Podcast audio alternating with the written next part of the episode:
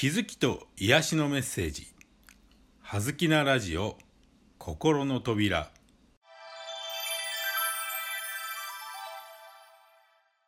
皆さんこんにちは。葉月光栄です。はずきなラジオ心の扉。今日のテーマはリーダーシップです。ここからはリーダーシップに対する解説です。リーダーシップというと、まあ、人を引っ張っていくみんなの上に立って人をまとめそして導いていくというようなイメージがあると思いますが確かにそういう形でリーダーシップを発揮することもあるとは思います。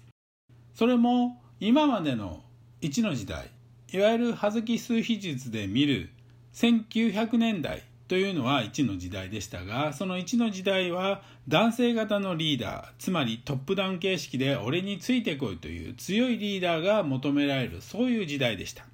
しかし2の時代に入り2000年代2の時代に入るとこのリーダーの在り方も大きく変わってきます。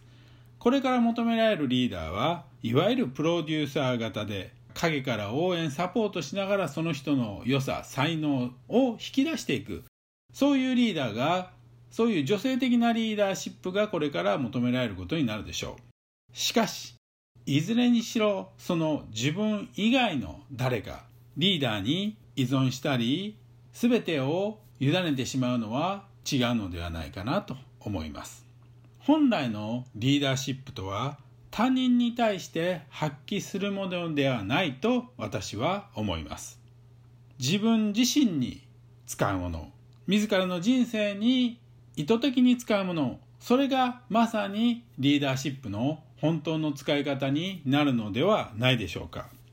しかしそのリーダーシップも自分とは何者かが明確に分かっていないと本当のリーダーシップは発揮できないのではないでしょうか。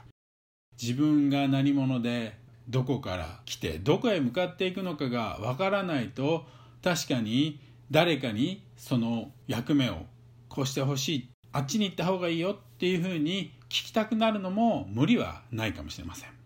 しかしその形で言うと自分の人生にリーダーシップを発揮したことにはなりませんしそうなるともし自分に不都合なことが起きるとやはりそのリーダーの責任にしてしまいたくなるのが人情というものでしょう。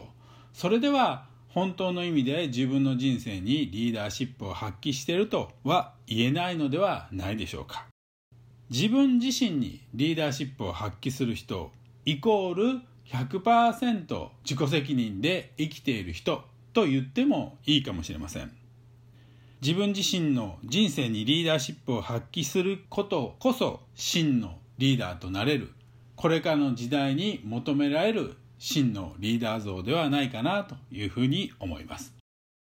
あなたは自分の人生に強いリーダーシップを発揮しているでしょうか？大丈夫。